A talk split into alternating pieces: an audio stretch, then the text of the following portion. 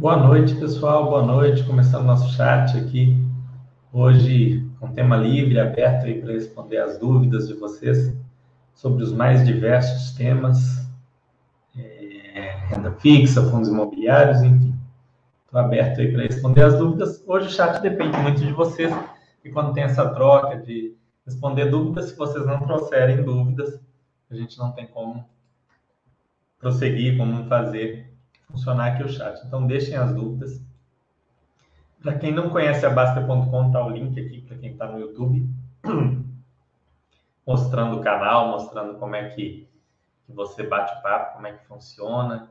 É, tem todas as áreas do site aqui. O site tem muito conteúdo sobre investimentos, ações, fundos imobiliários, estoques, REITs, renda fixa, mas também tem muito conteúdo sobre saúde, saúde física, saúde mental. Tem um conteúdo grande sobre esportes, prática de esportes, muito legal, com o Mauro.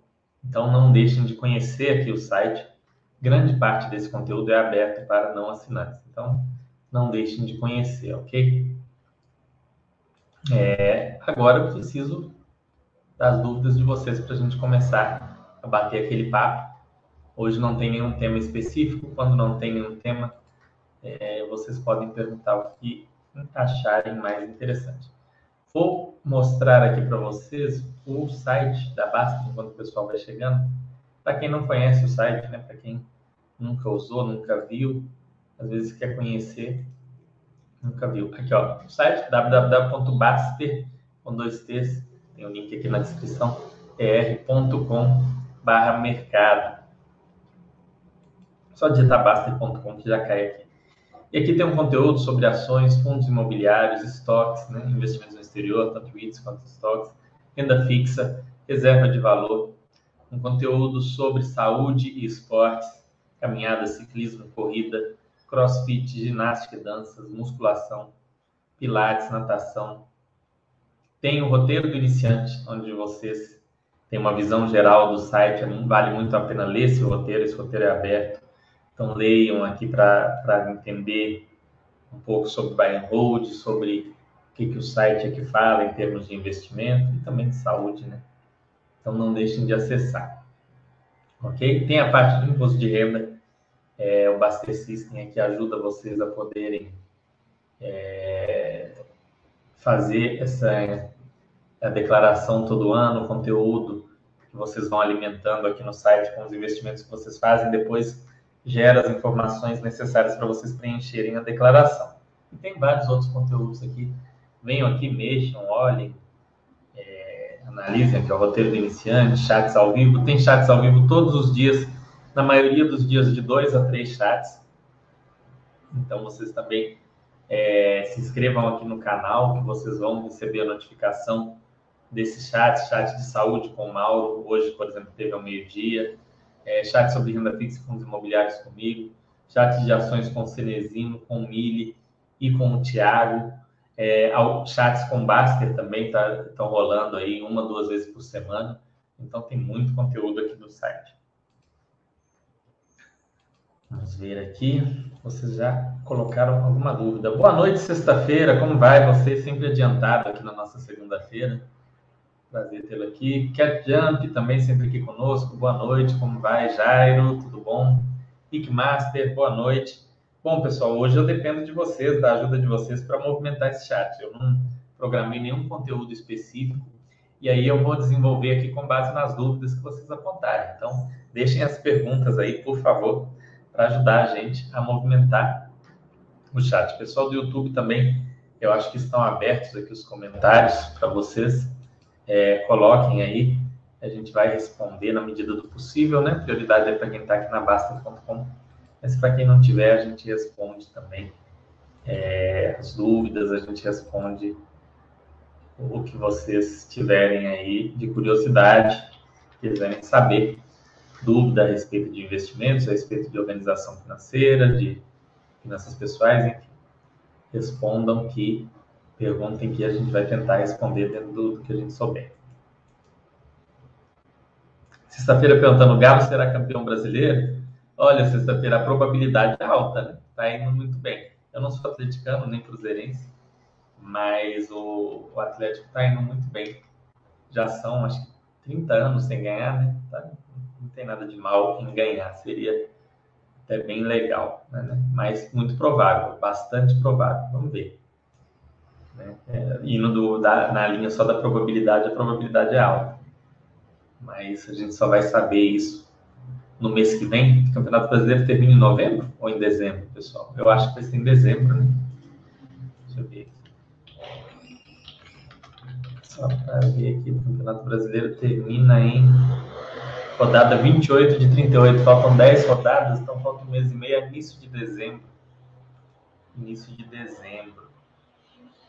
É, o Atlético está com 11 pontos acima do Fortaleza, que é o segundo colocado.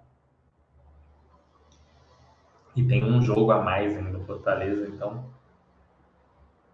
Né, um, quem ameaça mais aqui é o Flamengo, mas enfim. Vamos ver. Essa é uma resposta que eu não tenho. Infelizmente, meu Cruzeiro está embaixo, mas é melhor ver o Atlético campeão do que o Flamengo de novo, menos pior. Pois é. Vamos ver, né, que, o que, que acontece. Cruzeiro realmente. Cruzeiro aí entra nessa linha de, de, de coisas diferentes que podem acontecer no Brasil, né? Eles estavam pensando em transformar em um clube empresa, em uma SA, seria como as empresas da Bolsa, mas a princípio não negociado em Bolsa, é uma forma do clube se recuperar aí. É, alguns investidores se propuseram até colocar dinheiro nesse caso. Seria uma coisa interessante da gente ver. A gente sabe que no mercado de capitais europeu, a gente tem o Manchester, enfim, tem um monte de clubes que são negociados né, é, na bolsa. Ia ser muito legal ele ter clube no Brasil negociado em bolsa, além de dar mais transparência para os torcedores. Né, eu acho que ia diminuir bastante os casos de falcatrua e tudo mais. Ia ser bem legal. E ia trazer o brasileiro médio, brasileiro comum, para junto do mercado. Né, ia despertar o interesse no mercado em mais, em mais gente, porque o futebol é um interesse aí da, grande maioria da população, a bolsa nem tanto. O Cruzeiro pode fazer uma coisa legal aí, interessante para o, o país, para o, para o mercado e para o país como um todo, né? Vamos ver se isso acontece.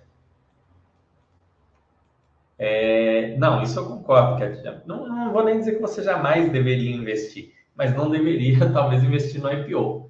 Mas tem gente que dá um monte de dinheiro para o clube como sócio torcedor sem ter nada em troca, né? antes ter ali suas 50 ações e, e deixar para lá do que ficar dando dinheiro constantemente para o clube, né? Mas eu acho que que seria assim um, ponto interessante do ponto de vista educacional, de trazer pessoas para conhecer esse mundo da bolsa de valores. Aí o cara descobre, ah, eu posso ser sócio do Cruzeiro, aí depois ele já descobre que ele pode ser sócio da Ambev, né? Que ele toma cerveja, aí ele já descobre que ele pode ser sócio do, Petrobras, Banco do Brasil, Itaú, Bradesco, a, a, acaba abrindo ali as possibilidades. Sobre isso, tem uma, uma, curiosidade interessante. Eu tenho um amigo que tem um cargo de gerência, tinha, né? E agora ele está em outra empresa. Na BRF, Brasil Foods, né? Antiga Sadia, antiga Perdigão, que comprou Sadia, fundiu, enfim. É, BRF, Brasil Foods. Ele, agora é BRF só, antes era Brasil Foods. Ele tinha um cargo lá relativamente alto e abaixo dele tinha algumas pessoas com cargos médios ali dentro da empresa. E aí eu falei com ele uma vez, olha, pergunta para o pessoal, para os seus subordinados, se você puder, se você tiver um tempo, se eles sabem, né? Faz uma pergunta para ver se eles sabem se eles podem ser sócios da empresa, se eles sabem que eles têm como comprar ações, comprar participação acionária da empresa. E ele perguntou para a equipe dele, eram, sei lá, 20, 30 pessoas, e apenas uma pessoa sabia que era possível comprar ações da BRF. Veja como. E é uma empresa bastante falada, não é aquela empresa que, que ninguém sabe que está na bolsa, né? É uma empresa bastante conhecida para quem é investidor. As pessoas não sabiam que tinha a possibilidade de comprar ações da BRF na bolsa. Funcionários da empresa que trabalham lá, é, alguns há muitos anos, não, não tinham ideia de que podiam comprar ações da empresa. Isso é uma coisa muito curiosa. Né? E uma vez eu fui numa reunião de uma de uma de uma outra SA, não era a BRF. E lá constava na lista, né, quantas ações tinha cada uma cada pessoa que estava na reunião do conselho. E tinha vários funcionários, tinha funcionário de RI, funcionário, é, enfim, diversos funcionários da empresa. E apenas tinha ação ali dentro, né, umas cinco ou seis pessoas tinham ações. E tinham pessoas que tinham menos ações do que eu, sempre que minha participação era ridícula. Eu achei aquilo muito curioso, porque não era uma empresa ruim nem nada, e eram pessoas que conheciam bastante da empresa e ninguém tinha ações. E aquelas pessoas, naturalmente, estavam ali na reunião dos acionistas, deviam saber. Isso é uma coisa bastante curiosa. Não agrega nada para vocês enquanto investidor, mas só estou comentando. Pode falar um pouco sobre o XPIN? Podemos falar, Best Blue, podemos falar. Eu fiz um, um chat aqui com o Pedro Carras, que vale a pena você ver, onde a gente explora um pouco isso daí. Mas vamos, vamos falar do sim. Vamos abrir ele aqui. Quando fala falar um pouco, fica muito aberto, mas a gente dá uma, uma visão geral dele aqui sem nenhum problema. A gente faz isso. Vou abrir aqui, eu compartilho a tela com vocês.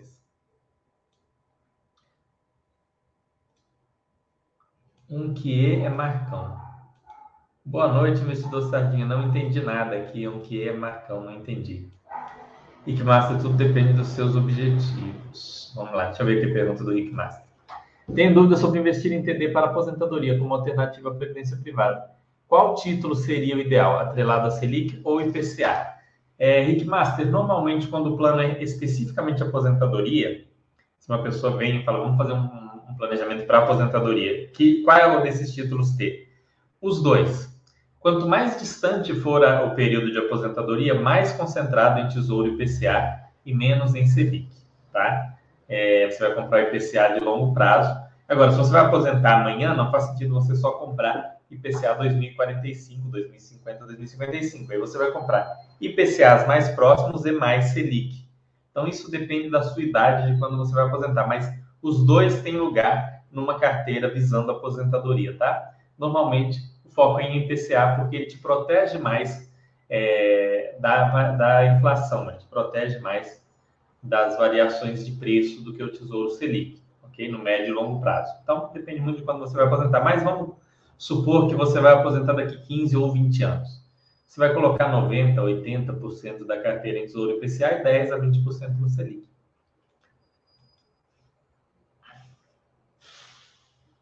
É, investidor sardinha, o que é marcação a mercado em tesouro direto? Marcação a mercado em tesouro direto, é, investidor sardinha, é o seguinte: quando você compra um título, desse, um título pré-fixado ou um título tesouro IPCA, que é um título misto, vamos no pré-fixado, é, ele te promete hoje, vamos, o pré-fixado é o mais simples, mas esse conceito vale também para o IPCA. Eu comprei um tesouro pré-fixado hoje, né? A antiga LTN comprei um título. Na data de vencimento, esse título vai me dar mil reais, ponto. Ele não vai me dar mais de mil reais, ele não vai me dar menos de mil reais. Não importa o que acontece, ele vai me dar mil reais. Desses mil reais, nós vamos descontar ali o imposto de renda e talvez uma custódia que tenha para descontar do tesouro na época. Ok? Ele vai me dar mil reais no vencimento. Ao longo do tempo, vamos supor que eu comprei ele por 500 reais hoje. Daqui um ano, a taxa de juros se manteve. Então, faltavam cinco anos para ele vencer, comprei por 500, passou um ano e passou a valer 600. Ok? Tudo normal. Taxa de juros estável, juros futuros principalmente estáveis.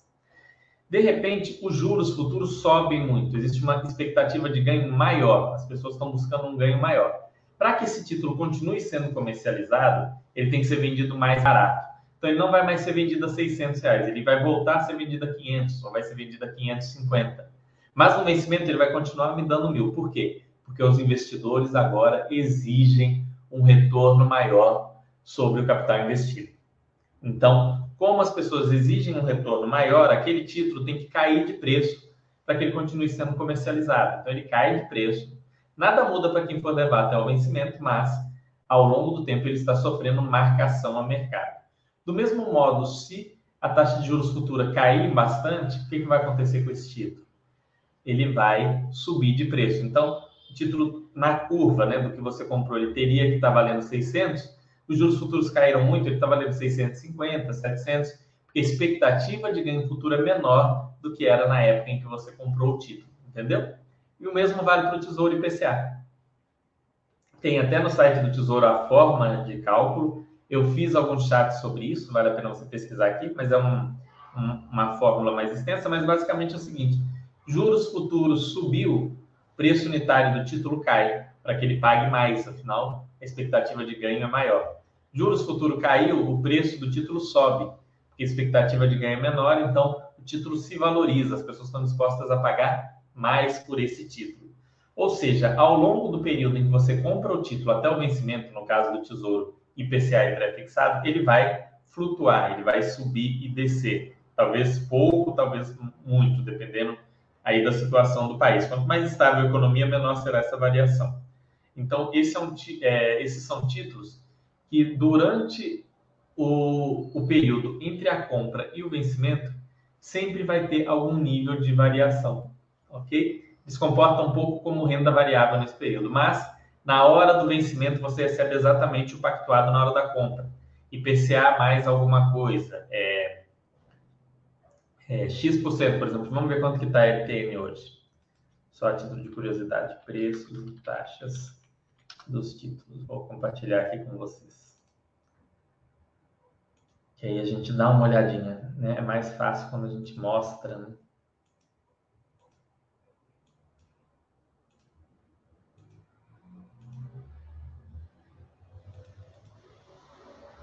Preços e taxas aqui. Ó. Por exemplo, hoje, o pré-fixado de 2026, né, que é daqui cinco anos, que é, seria esse exemplo que eu dei, está R$ 628,35, com essa taxa aqui de 11,75. Se os juros futuros caírem, essa rentabilidade aqui vai cair e o preço desse título vai subir. Então, ele vai ser, passar a ser negociado a 700 reais, a 680, 690. E esse percentual que vai estar aqui vai estar menor, vai estar 10, vai estar 9, vai estar 8,5, vai estar outra coisa que não é, é 11,75.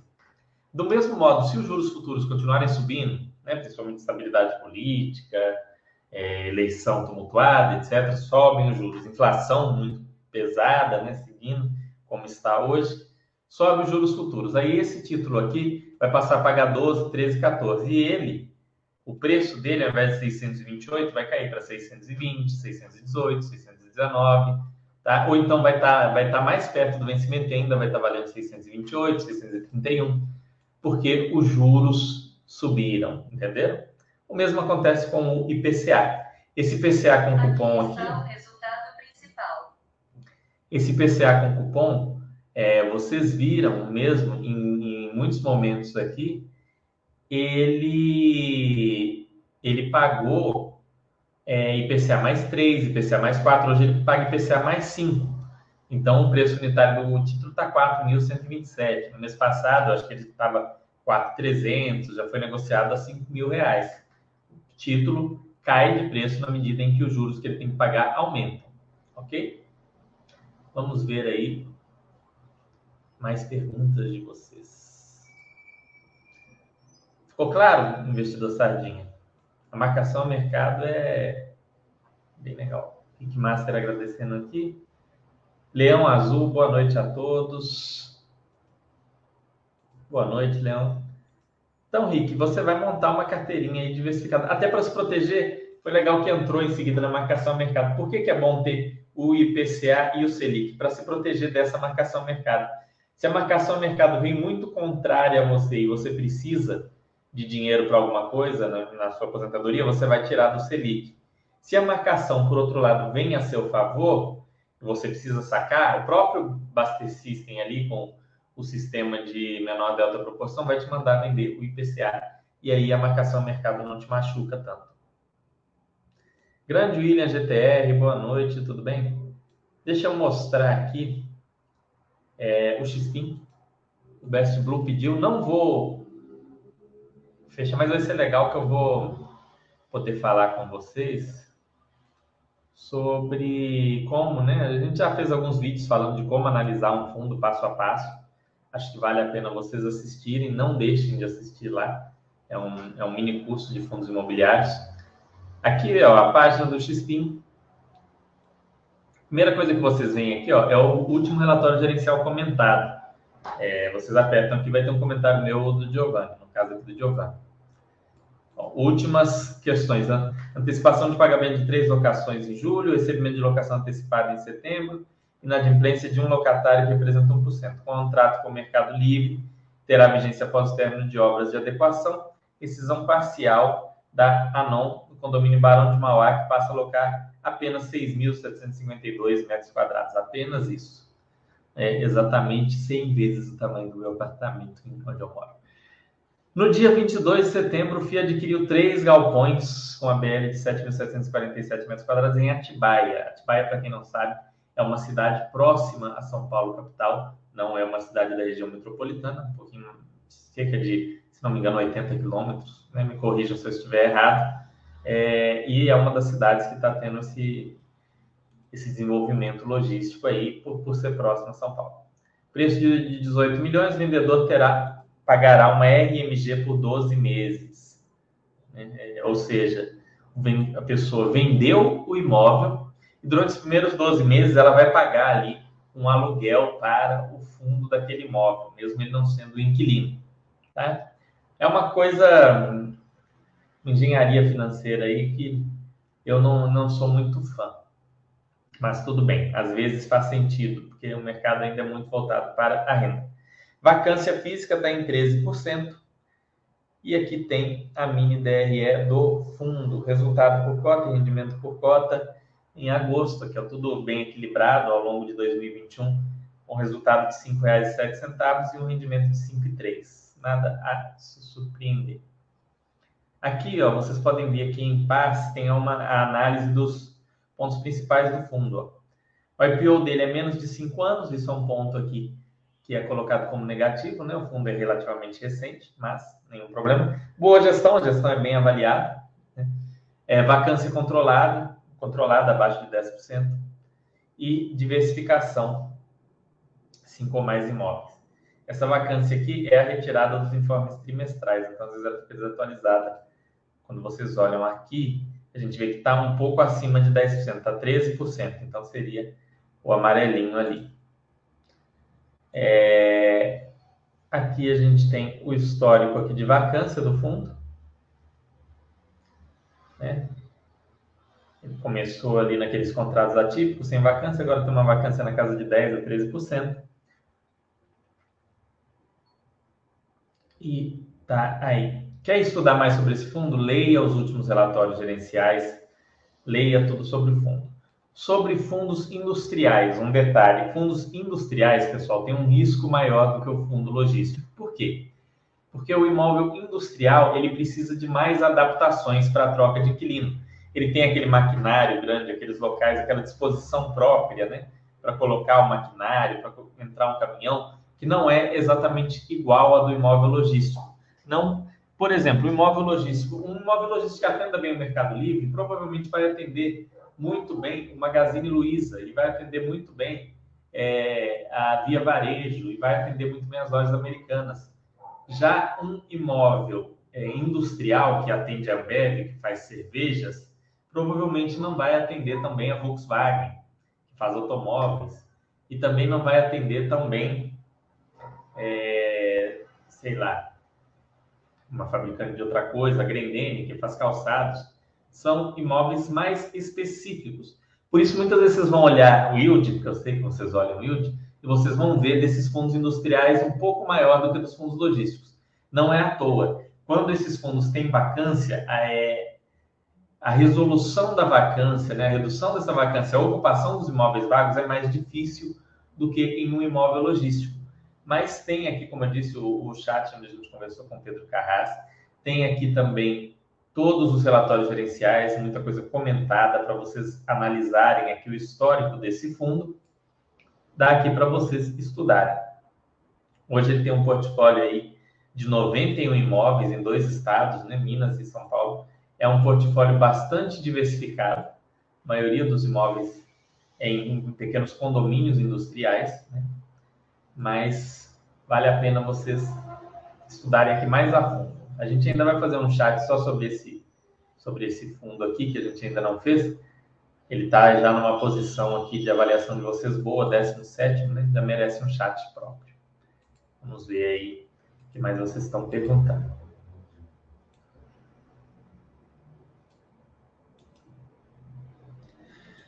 Como posso fazer uma análise qualitativa da melhor maneira num FII? Investidor Sardinha, tem aqui, vou mostrar para você. É, deixa eu compartilhar de novo a tela. Porque isso não é algo que dá para falar em um chat, mas eu vou mostrar para vocês, depois eu falo os principais pontos. Vocês veem aqui ó, na parte de vídeos, imagem e áudio. Tá vendo no canto esquerdo aqui da base? Vídeos, imagem e áudio. Aqui tem séries e cursos. No cursos aqui, ó, tem FIIs para iniciantes com Fernando. Venham aqui e assistam todos os vídeos. Nesses vídeos eu falo sobre isso. Ó, tem aula 1, é, introdução, subdivisões, indicadores, erros e riscos, emissões, contratos, informes, ferramentas da Baster.com, análise de fatores internos e externos. Não pulem direto para essa aula, vejam todas. E montagem do portfólio. São oito aulas. Vale a pena assistir. Tá? Aqui está editado, deve ter em torno de 15 a 20 minutos cada uma. Então dá para você ir assistindo, assiste uma por dia aí, uma semana terminou. Mas, dando um, um spoiler aí, né? É, falando de alguns pontos importantes, é muito importante você olhar, no fundo, a diversificação, tá? O histórico de vacância é muito importante, o histórico da gestão, a gestão é boa, como que é essa gestão, como são os outros fundos da gestão, se você já tem algum fundo do, com o mesmo gestor, fica mais fácil para analisar isso. Senão, você vai ter que pesquisar aqui na Baster.com, avaliação do pessoal, os comentários.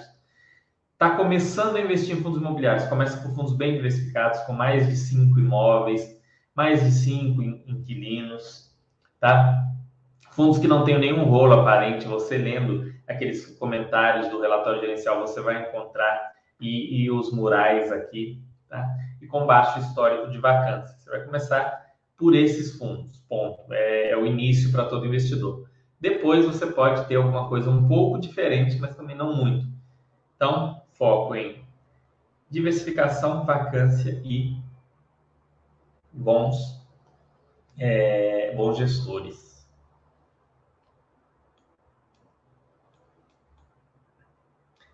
É, William, é porque aquele, aquela atualização do quadro ela não é feita com relatório gerencial, ela é feita somente é, a cada X meses no,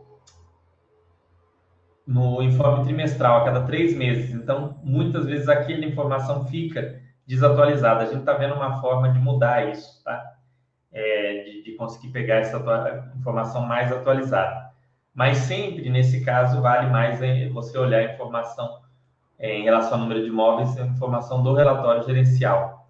Então, provavelmente é por isso tá, que está desatualizado. Às vezes acontece de, de ficar algum desatualizado.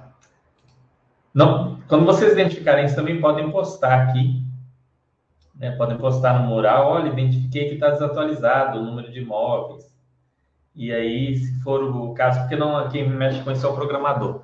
Aí, se tiver algum erro, comparador não. Ai, ai,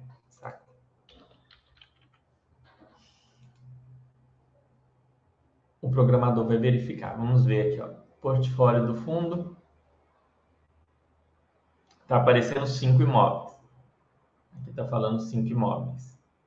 E aí você vem aqui no relatório gerencial comentado. Você vê que tem um, dois, três, quatro, cinco, seis, sete imóveis são sete imóveis. É... Engraçado, esses imóveis ele não comprou agora, não era para estar errado. Eu vou ver depois, olho com o Giovanni e com o Gustavo, por que, que está desatualizado. Talvez no informe esteja desatualizado. Aqui deve. Vamos ver aqui. Depois a gente dá uma olhadinha para ver se é no informe que está desatualizado. Às vezes acontece isso daí. Informe mensal.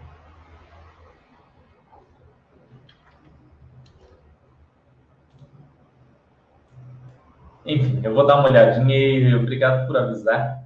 Eu vou dar uma olhadinha com o pessoal aí para a gente ver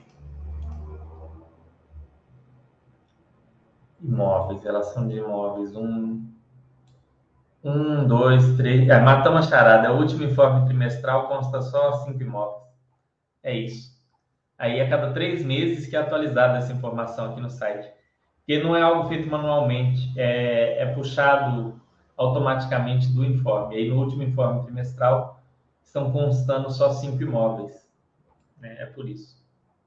Descobrimos. Vamos ver aí as dúvidas de vocês.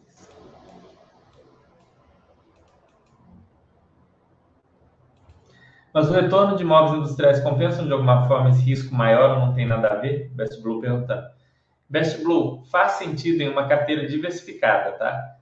Por exemplo, eu tenho na minha carteira alguns fundos. Você nunca vai ter o industrial no mesmo peso que um, que um logístico, né? Porque você tem que analisar primeiro o risco.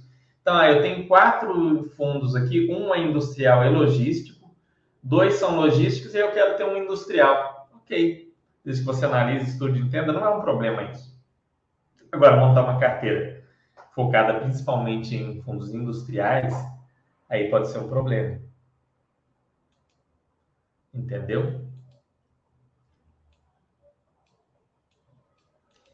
Rick Master perguntando: tem como você explicar um pouco sobre diversificação de FIIs em uma carteira, por exemplo, a quantidade deles, percentual em papel, percentual em lajes, etc.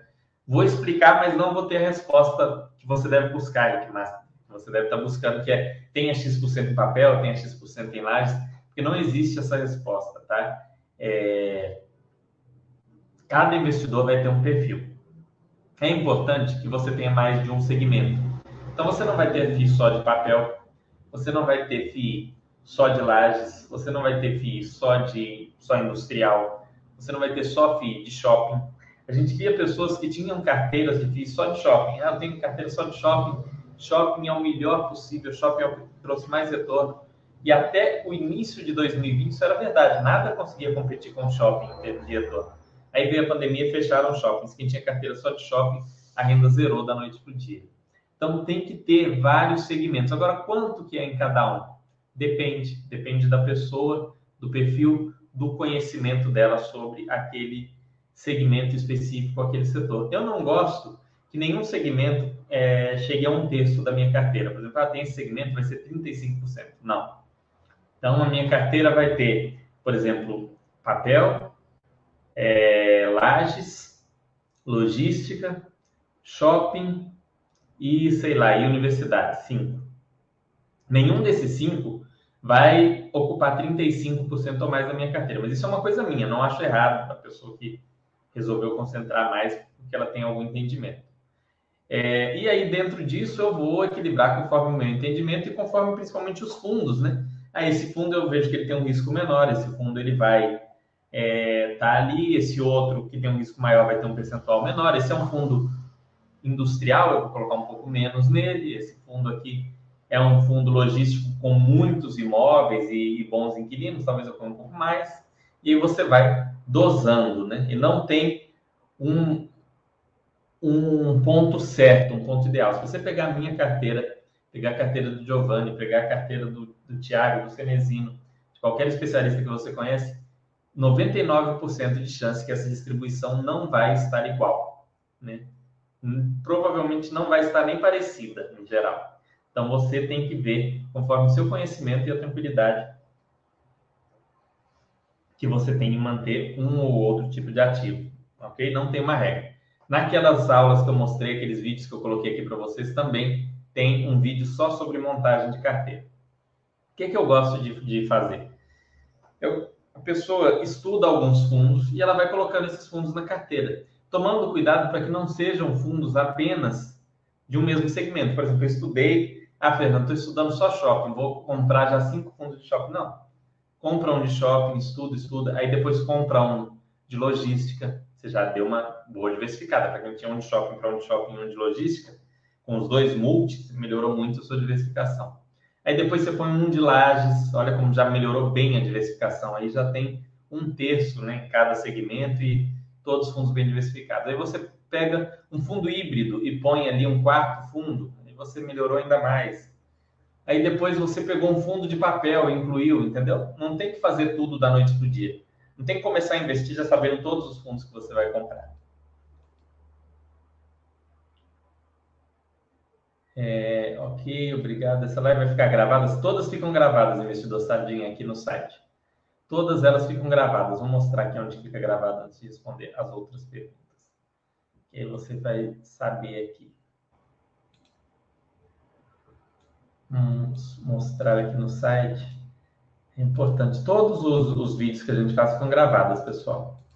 Não percam. É, não tem problema se vocês perderem, quer dizer, porque vocês podem. Olha, chegou aqui no cantinho, ó, tem esses três skins, clica aqui. Tem aqui é, vídeos, imagens e áudios. Se você quiser ver só vídeos meus, você vem aqui em é, pesquisar vídeos, você filtra aqui por moderador, Fernando. Você vai ter todos os meus vídeos. São 272 vídeos meus. Nossa senhora, como, como tem vídeo. Então, você pega aqui e assiste aqui o que, que você vai querer ver aqui. Tem vídeo sobre reserva de emergência, sobre títulos públicos, sobre marcação ao mercado. Tem vídeo sobre montagem de carteira de fundos imobiliários, tem tudo aqui. Ok? Então é só vir aqui na galeria e você pode pesquisar por moderador, pode pesquisar por assunto, pode ver as séries aqui, tem várias séries, cursos, tem muita coisa legal.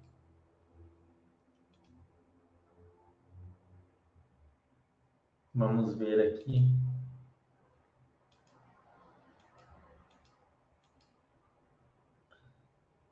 Hum, Silva aí perguntando, você considera as taxas do Bresco abusivas do BRCO 11? A gente entrevistou o gestor aqui. É, não deixe de ver, esse chat foi muito legal. A gente entrevistou o gestor do BRCO, ele veio aqui bater um papo com a gente, tá? É, o que, que eu acho abusivo? Primeiro, eu acho abusivo quando tem benchmarks que não fazem sentido. Por exemplo, ah, eu vou te dar um, um eu quero um, um retorno daquilo que for acima do CDI. Hoje o CDI está alto, mas é, não, não, não faz muito sentido, entendeu? Qual que é a taxa de administração? 1,09% do valor patrimonial. Super normal. Super normal vai pegar um monte de fundo nessa casa, de 1 a 1,5%, fundo de gestão ativa. Custo da administração e gestão tem sido, em média, 1,10% ao mês. Esse dado aqui eu não, não sei se está certo. Esse dado, esse dado não deve estar certo, não. Mas esse outro está. Administração 1,09%. E uma taxa de performance de 20% do que exceder IPCA mais 6.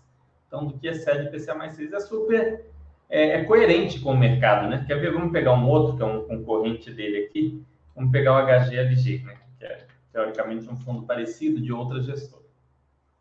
Tem, tem suas diferenças, não estou dizendo que os fundos são iguais, mas vamos ver como que é a cobrança no HGLG. É legal a gente sempre usar a comparação, né?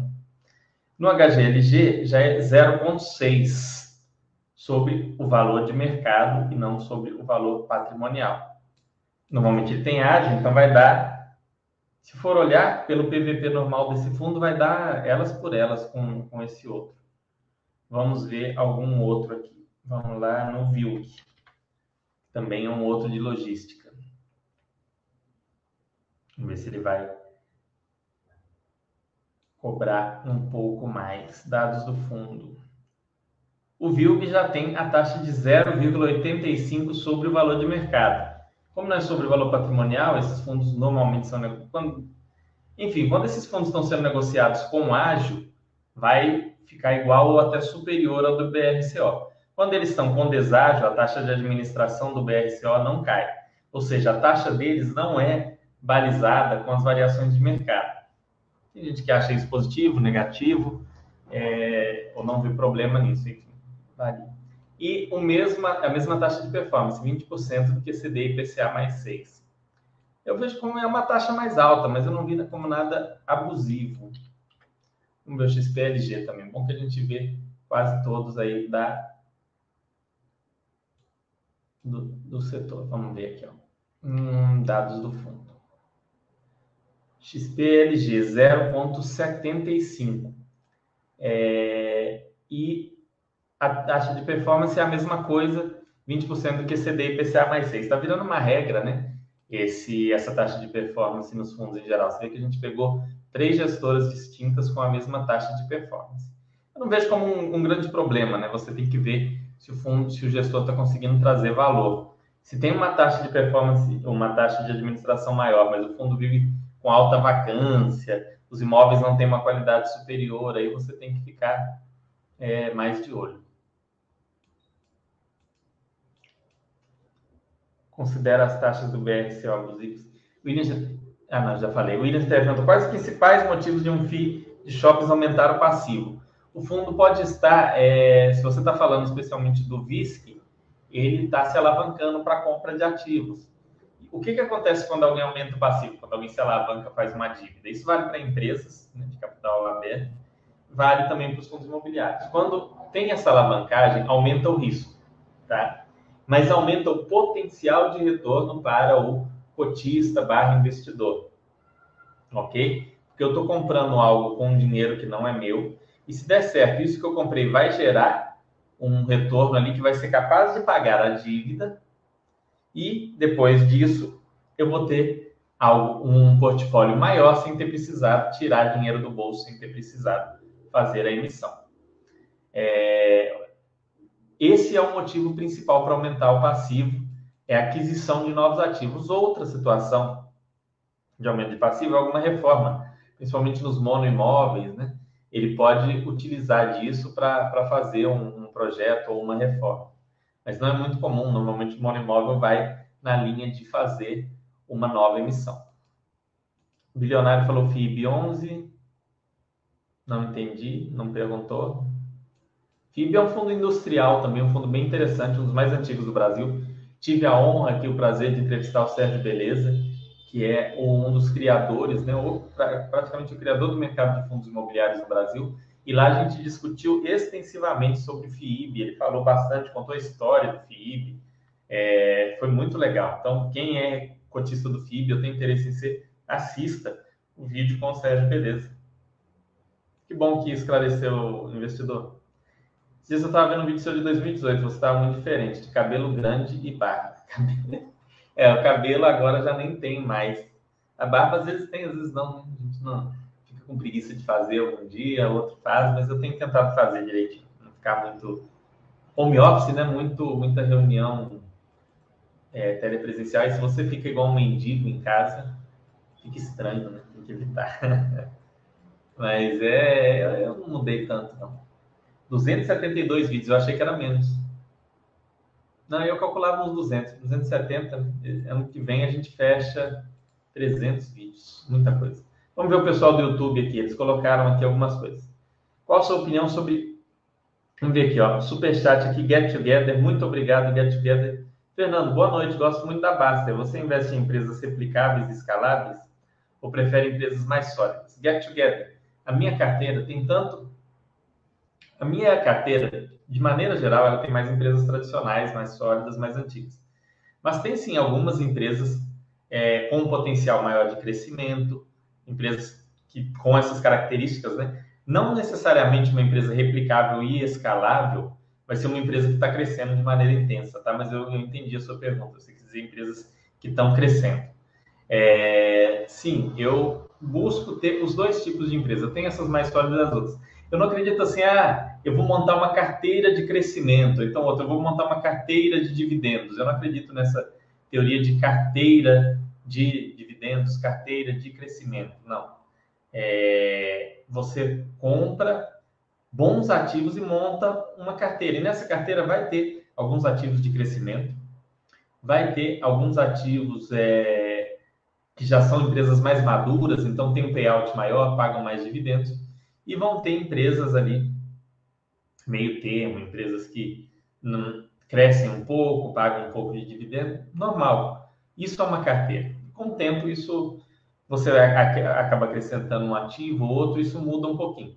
Mas o foco tem que ser sempre na qualidade dos ativos, na análise e qualidade. Você entender bem o ativo, entender por que você está investindo, é, não investir só em promessas, né? Entender se faz sentido aquele ativo e aí você vai vai conseguir ter uma tranquilidade. Vamos ver as perguntas do resto do pessoal aqui do YouTube. Deixa eu ver se tem mais alguma pergunta aqui do chat da ver. Você aconselha a cuidar preço em um FII? Devo comprar independente? Não, investidor sardinha, é o mesmo é, é, é, o mesmo que a gente fala aqui na Baster. Não, não, não foque em preço, foque em qualidade. Foque em qualidade O mercado está caindo, você vai comprar coisas baratas. Não, tem jeito. O mercado está subindo, você vai comprar supostamente caro. Então, compre sempre, tá? Essa ideia de, ah, vou esperar o preço, né? Normalmente, quem foca muito em preço compra porcaria ou deixa de comprar em bons momentos porque está esperando uma grande queda. Eu falei disso no chat passado, usei até a VEG de exemplo, que a VEG caiu muito no ano passado, mas quem ficou esperando para comprar, porque falava que estava caro desde 2016, pagou o triplo. Então esquece isso de ficar esperando o preço e tal. Foca na qualidade. Vamos ver aqui, Semi-Pro falando, Fernando, tudo bem? Boa noite em cenário de vacância, com o XP Macaé. O XP Macaé já é um cenário periclitante, né? Não é um... Os cotistas podem ser chamados a aportar para pagar despesas? Sim. Pela legislação? Sim, Semi-Pro. Não, não vou dizer que no caso do XP Macaé vai acontecer. O que, que normalmente acontece? É feita uma nova emissão. Então, a probabilidade de acontecer isso, de chamarem para aportar, é praticamente zero, nunca aconteceu. Como, o que o gestor normalmente faria, né? o Pedro Carras, no caso? Ele iria fazer uma emissão, se precisasse. Vamos emitir aqui, vamos ter que diluir os cotistas do XP Macaé. Vamos emitir X cotas. Tentaria fazer a emissão, chamaria os investidores. E aí, se essa emissão fosse totalmente mal sucedida, ou seja, não conseguiu é, fazer a emissão, o pessoal não aderiu e, e o fundo começa a ter despesas é, grandes e ao mesmo tempo não é possível liquidar o fundo, ou seja, vender o imóvel, aí pode chegar nessa, nessa etapa. Eu não contaria com isso, nem pensaria nisso. Enfim, esse é um fundo bem tenso, uma situação muito, muito periclitante ou complicada. A não ser que você já tenha ele há muito tempo e resolveu não vender, ou você é um investidor com conhecimento muito avançado, não é um fundo que uma pessoa que está há menos de, de, de 4, 5 anos no mercado de fundo imobiliário deveria olhar. Questão do passivo, eu perguntei por causa do XPMOL, já estava olhando os outros relatórios, mas não ficou claro para mim o motivo do passivo de 15%. Até quantos por cento é normal? Não tem, não tem isso, William. Você tem que olhar caso a caso, vai ter que olhar. E se for o caso, manda pergunta para o RI deles, se você ficar em dúvida. Eles são muito é, bacanas para responder, o pessoal é muito legal. Pergunta, não tem problema você perguntar para o gestor: olha, eu estou um pouco em dúvida desse passivo, por que, que tem esse passivo aqui, da onde que ele veio, é, enfim, eu vou, eu, eu, preciso, como é que eu faço, né, é, o que está acontecendo, enfim, e aí você vai ver ali. Sérgio perguntou aqui, ó, o pagamento das parcelas de um CRI, no caso de um FII com alavancagem, é considerado fluxo de caixa e entra na regra de 95%? Nesse caso, não é interessante o FII divulgar os termos do CRI contratado? Sérgio, o FII fica complicado dele negociar os termos do CRI. É a mesma coisa da, da, de divulgar os contratos de aluguel. Eu fiz com uma securitizadora um CRI aqui muito bem arranjado, eu tenho contatos, porque eu, sabe, eu consegui fechar uma coisa boa. Se eu divulgar os detalhes disso, talvez é, eu não consiga um negócio tão bom da próxima vez, entendeu? Eu estou contando o que fizeram aqui para mim que não fazem para todo mundo. Dá um exemplo, tá? Então, sim, entra na regra, né? Se você. É, são despesas do fundo, então todas as despesas do fundo são abatidas, 95% é do, é do lucro caixa, né? Do lucro que foi transformado em caixa. E aquele valor que você está pagando é, é descontado ali. Mas em alguns casos pode ser é, interessante, em outros não, divulgar os termos do CRI, você entende? Não é algo que tem uma resposta. Tem, tem coisas que infelizmente não, não, não dá para pôr como regra. Vamos ver aqui no YouTube se o pessoal perguntou mais alguma. Qual a sua opinião sobre PGBL para benefício fiscal? Silvia Helena, entra aqui na Basta.com é, que você vai ver ali tudo sobre PGBL ali no roteiro de iniciante, tá? É gratuito, tá? Ou, no, ou compra o meu livro, Adeus Previdência, que está o link aqui. Mas PGBL, você está terceirizando os seus investimentos, então não é tão interessante assim. F. Souza perguntando: o que vai valer mais em 2045? Tesouro direto, PCA ou Bitcoin? Vou buscar minha bola de cristal e já te respondo, F. Souza. Ninguém tem essa resposta. Quem falar para você é, que sabe isso daí, é um picareta, um pilantra. Fuja da pessoa que te falar que sabe isso daí. Ninguém sabe. Tá? Ninguém sabe. Eu entendo zero de cripto, mas pode ser que em 2045 esteja valendo uma fortuna. Né? entendendo de cripto ou não, assim como pode ser que se valorize mais menos do que o Tesouro IPCA, que paga IPCA mais o valor pré-fixado, ou pode ser que não esteja valendo mais nada, nem exista mais Bitcoin, a gente não sabe. É, então, não tem como saber, ninguém tem essa resposta, e se alguém te responder isso daí com firmeza, com alguma certeza, fuja, que é um pilantra. É, Souza perguntando aqui, não vou nem responder essa última, essa outra aqui.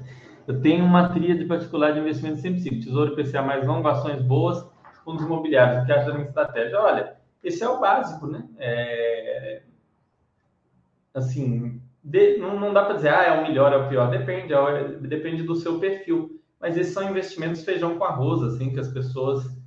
É... todo mundo deveria ter pelo menos um pouquinho de cada uma dessas coisas que você falou. Ter só essas coisas, se é o que te deixa confortável, ok. Ter essas coisas e mais alguma coisa, pode ser também. Ter carro antes de ter um patrimônio razoávelzinho é suicídio financeiro? Tenho essa impressão. Apesar de desejar ter um, não tenho necessidade. Gabriel, eu, principalmente se a pessoa é super jovem, pode atrapalhar muito a construção de patrimônio, tá? Ter carro muito cedo. Se for financiado, então, nossa, de jeito nenhum. Né? Vamos ignorar esse ponto onde carro financiado é ruim para todo mundo, até para quem tem algum patrimônio. Mas vamos colocar que você não tenha patrimônio, muito patrimônio, mas você tem o suficiente para comprar o carro. Comprar o carro não envolve apenas pagar aquele valor pelo automóvel. Você vai passar a ter despesa com seguro, despesa com IPVA e despesa com manutenção. E com combustível, que agora é uma despesa que todo mundo está vendo muito, né? Com essas últimas altas de combustíveis, vai vir mais uma agora. Então você vai ter bastante despesa com essas coisas, tá? Vai fazer sentido você fazer isso daí? Você é, usar, como é que fala, vamos dizer, vai fazer sentido você ter um carro? Depende da sua necessidade. Igual você falou, eu não tenho necessidade, então se puder esperar, espere, né? Ainda mais se você não tem um, não tem um grande patrimônio não tem necessidade do carro, espere, não tenha pressa. Com divórcio é possível transferir ações para dividir o patrimônio ou só vendendo mesmo? É, se possível, como mercado de balcão, não. Não é no mercado de balcão, Alexandre. Isso aí tem que ter uma decisão, se não me engano, tem que ser decisão judicial mesmo, mas vocês podem é, solicitar isso, por exemplo, você está fazendo o divórcio lá no, no, no, juiz, ele, ele faz isso para você. Vai dar trabalho, a não ser que se você tem um volume milionário de ações, vai ter que ir no juiz e pedir isso daí, porque você vai vender, vai ter o, o custo do imposto de renda altíssimo e tudo mais, é melhor que cada um fique com metade. Mas vamos colocar que você tem assim, sei lá, ah, Fernanda tem 300 mil reais em ações, né? É, você vai vender 50%, 150 mil, vai ter um lucro ali, vai pagar, sei lá, vamos colocar que você vai pagar muito, 10 mil de, de imposto de renda. Eu preferia vender e resolver isso de uma vez se passar, entendeu? Estou colocando 10 mil com valor altíssimo para alguém que tem um patrimônio de, de, de 200, 300 mil, mas de, só de imposto de renda. É, porque é, é uma trabalheira, né? Essa parte de você ter uma decisão judicial, mandar aquilo para a corretora, a outra pessoa tem que ter a conta na corretora também, vai, vai passar, vai transferir. A sua corretora pode te orientar se, como é os procedimentos por lá. Mas é, é uma coisa meio complicada esse procedimento de transferir ações sem ser pela bolsa. Tem algumas formas, mas pesquise mais sobre isso. Uma coisa que eu nunca. É... Ah, tá. Você pode fazer por doação também. Pode fazer por doação. É, dá para fazer por doação. Aí é mais simples. Só que aí, se você fizer por doação, você tem que pagar o imposto sobre doação, né? Esse imposto sobre doação muitas vezes vai dar mais do que daria o imposto de renda. Então, tem que fazer as contas para fazer o planejamento. Dá para fazer por doação, então tem essa possibilidade. Mas eu acho que fica mais caro. Tá? Você tem que olhar o imposto sobre doação aí do seu estado, mas provavelmente fica mais caro do que vender e a outra pessoa comprar. 90% que vai ficar mais caro. Tinha me esquecido que dá para fazer por doação, eu vi aqui. Bom, vamos ver. Tem mais alguma coisa para a gente terminar?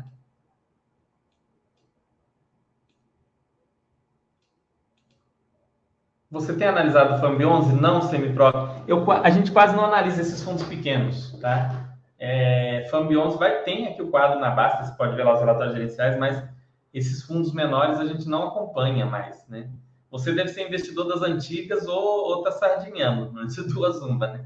Porque quem gosta de FAMB, de XP Macaé, o pessoal das antigas que tinha muito esses fundos. Esses fundos, para quem está começando, não são interessantes. Você já está um nível mais avançado, enfim. Mas são fundos que a gente não acompanha tanto. Aqui na Basta, como são muitos fundos, a gente dá preferência para acompanhar os fundos grandes, né, os fundos maiores, e aqueles que o pessoal gosta mais, que estão entre os primeiros ali do ranking. Tem alguns fundos menores, como o HGPO, que a gente acompanha, mas em geral a gente acompanha fundos grandes. Sapote falando, estou recebendo algum investimento de renda fixa que estão vencendo e não tem investindo para esse dinheiro. Então não era melhor ter investido na época em ativos reais? Como é que você ia saber o que era melhor? Hoje é fácil. Se perguntar assim para mim, o que, que é melhor, era melhor você ter investido em 2010, Fernando, quando você começou? Eu consigo olhar ali e olho os gráficos e digo, o melhor era eu ter comprado, sei lá, ações da VEG, ações da Raia Drogazil, é, o melhor era eu ter comprado é, ações da Odontoprev, mas não tinha como saber naquela época. A gente diversifica por causa do, do imprevisível, do imponderável. Quando você olha para trás, se você pode entrar no DeLorean e voltar no tempo, aí fica óbvio o que era o melhor a fazer. Mas você fez o que você achava certo na época e, e foi bom. Imagina que você tivesse comprado tudo em ações de alguma empresa que deu algum problema sério. Ia ter sido um problema muito, ia ter sido muito ruim. Então, não, o ideal é ter diversificação. Não subestime a importância da renda fixa na carteira, pessoal. É, eu sempre tenho renda fixa na minha carteira. Espero ter até o fim dos meus dias, até o dia em que eu morrer eu vou ter renda fixa na carteira. Não subestime. Porque vocês não conseguem prever o futuro. Ainda que tentem vender essa ideia para vocês, essa ideia é totalmente falsa.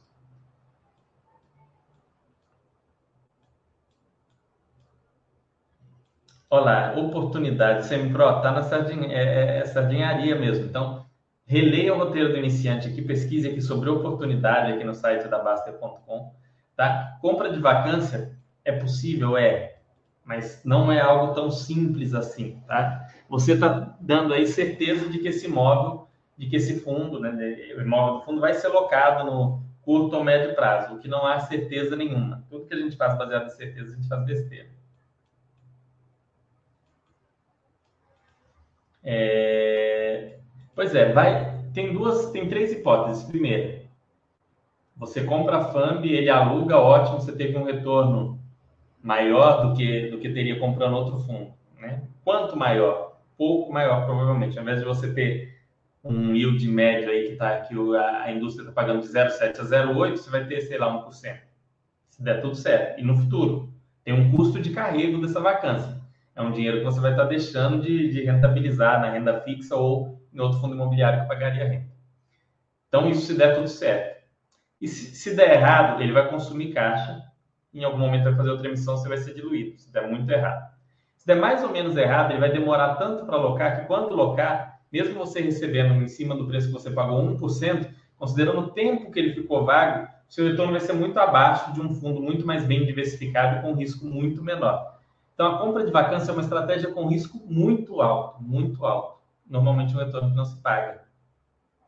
Entendeu? É um risco muito alto. Comprei um fundo. Outro tipo de compra de vacância, por exemplo, que não é tão sardinesca, que é um tipo de compra de vacância que tem uma chance maior de dar certo. O fundo ele está numa área que a vacância média é de 10%, e a vacância dele é 20%. E você analisou, sabe que os imóveis são bons, mas ele é bem diversificado ele tem 30 imóveis a vacância dele é 20%. Aí sim é uma compra de vacância, onde talvez se tudo der errado você fique ok, e se tudo der certo você ganha um pouco mais. Não vai ter o, o tudo dar errado ser um zero, você se lascar totalmente, entendeu? Então é, é a questão é isso, a gente não deve buscar. Na verdade, esse foi o tema do meu chat da semana passada, Semipro. Veja o chat da semana passada, onde eu falo do porquê não faz sentido tomar muito risco em fundo imobiliário. Lá eu explico. É limitado quantas pessoas estão dispostas a pagar de aluguel por metro quadrado, quantas pessoas estão dispostas a pagar para comprar um imóvel. Não tem retornos é, convexos, retornos potenciais infinitos. É diferente quando você compra uma ação de uma empresa com potencial grande de crescimento. Ali o potencial é muito grande. No fundo imobiliário, o potencial de ganho é bem limitado. Bom, pessoal, vou encerrar. Espero que tenham gostado, que tenha ajudado. Obrigado, Get Together, pela ajuda. É...